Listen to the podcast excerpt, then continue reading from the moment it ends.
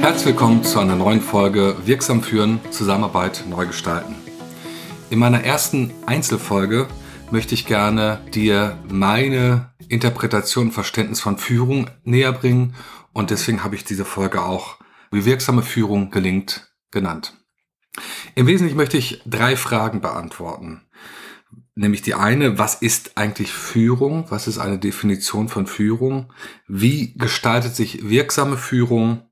Und was sind Qualitätsmerkmale wirksamer Führung?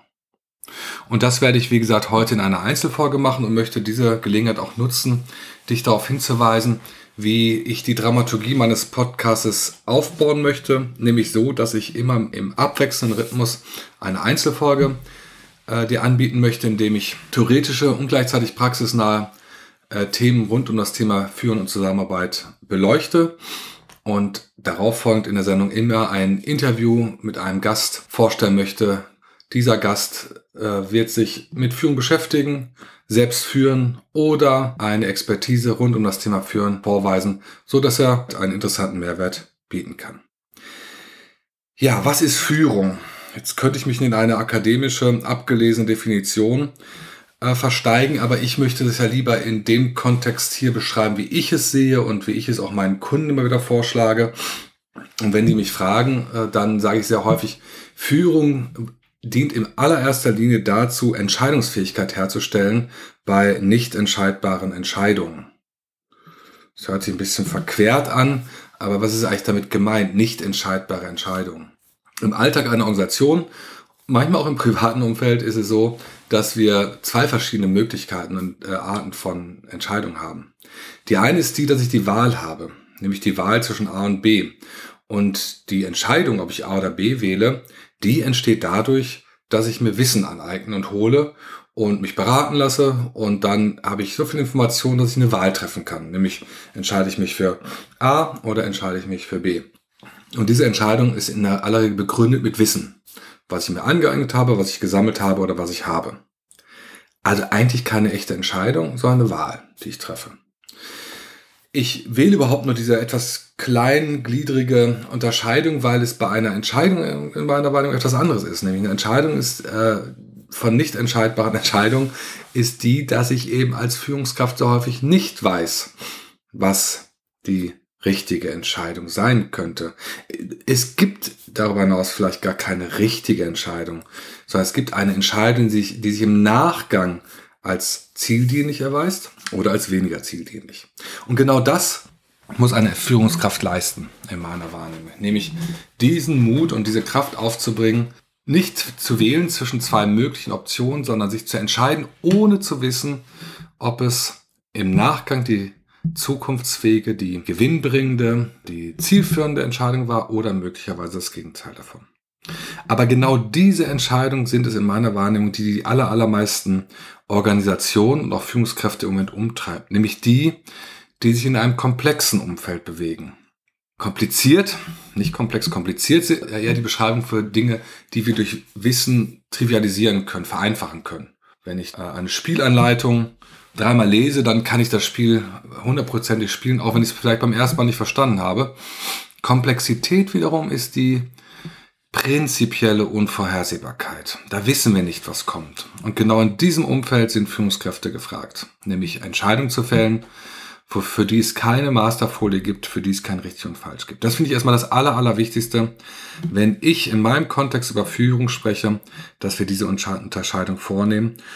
Das ist sehr, sehr entscheidend, wenn wir uns dann mal anschauen, was für Qualitäten und Herausforderungen eigentlich eine Führungskraft heutzutage meistern muss.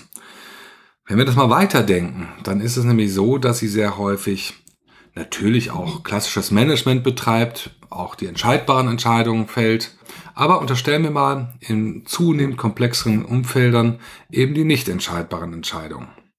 Und was macht das mit einer Person?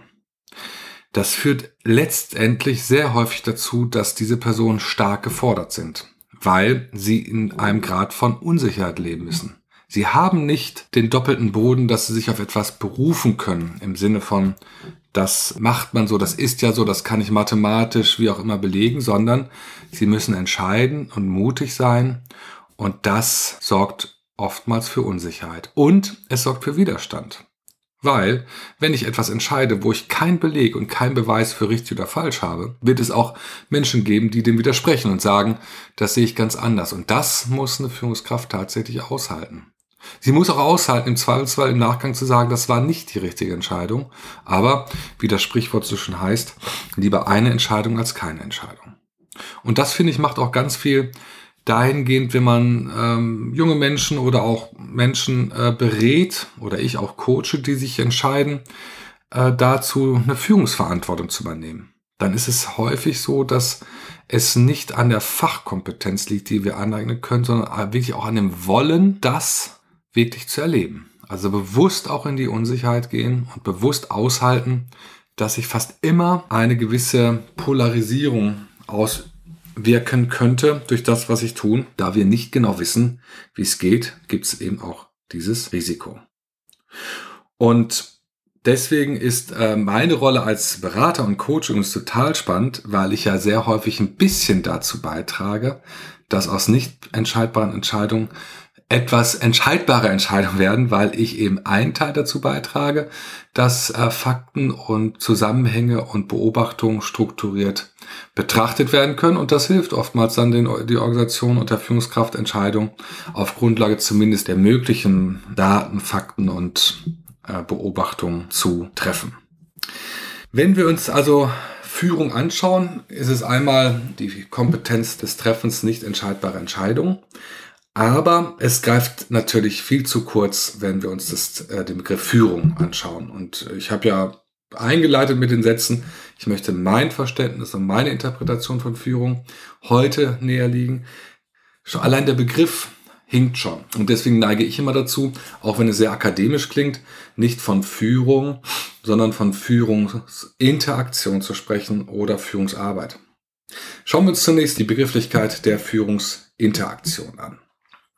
Führungsinteraktion beschreibt, dass Führung eigentlich nur dann gelingen kann und eben auch nur wirksam sein kann, wenn Führungskraft und Geführte in, dem, in der Logik dann so zusammenarbeiten, dass sie einen Mehrwert produzieren, dass das funktioniert. Dann sprechen wir eigentlich von gelungener Führung, wenn diese Interaktion, die Kommunikation funktioniert. Nicht, also die Qualitätskontrolle von Führung findet nicht bei der Führungskraft statt, sondern bei der Kommunikation oder bei der Zusammenarbeit von Führungskraft und Mitarbeitenden. Und das ist schon mal eine Ebene, die ich extrem wichtig finde, die oftmals immer noch nicht betrachtet wird.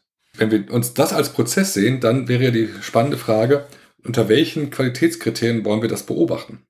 Und da finde ich es nahezu leicht, wenn wir uns das anschauen, wonach Organisationen sich heute auch messen lassen. Deswegen sage ich, die drei Qualitätskontrollen von äh, wirksamer Führung sind für mich zunächst, dass sie wertschöpfend ist, also dass Führung sich auch immer wieder der kritischen Frage stellt, was trage ich durch mein Tun dazu bei, dass meine Organisation wertschöpfend ist.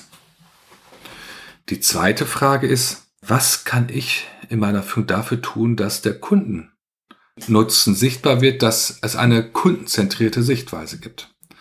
Auch das ist etwas, was lange Zeit nicht im Fokus stand, aber was ich extrem wichtig finde, dass Führung kein Selbstzweck ist, sondern dass Führung dem Kunden dienen muss.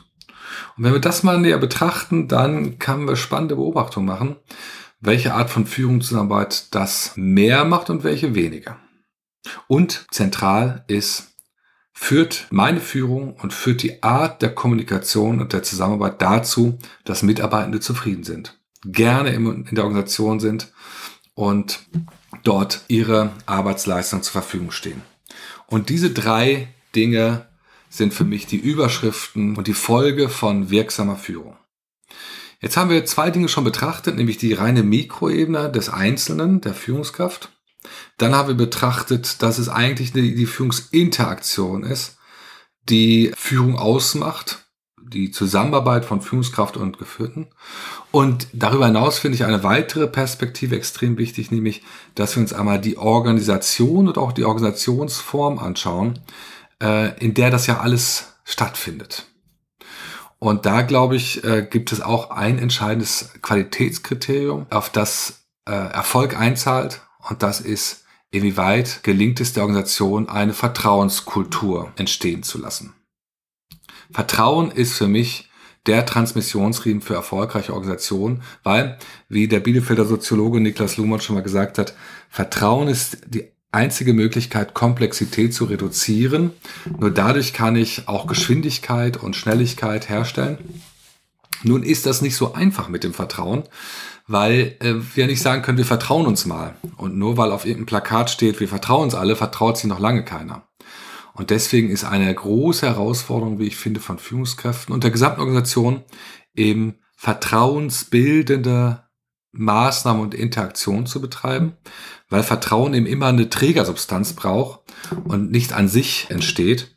Und deswegen glaube ich und bin mir sicher, dass ein wesentliches Kriterium für die Organisation die wirksame Führung betreibt, Vertrauen ist und Vertrauen ist das, was wirksame Führung braucht. Darüber hinaus möchte ich noch eine weitere Ebene einziehen, die äh, in meiner Wahrnehmung unerlässlich und unverzichtbar ist, nämlich dass all das in der Organisation, in der Zusammenarbeit, in der Führung immer ausgerichtet sein sollte, neben den Kriterien, die ich genannt habe, sogar auch übergeordnet, ganz klar von, äh, aus meiner Sichtweise, nämlich die klare Antwort auf die Frage, wozu tun wir das alles? Die Führungskraft muss Antwort geben auf die Frage, wozu machen wir das?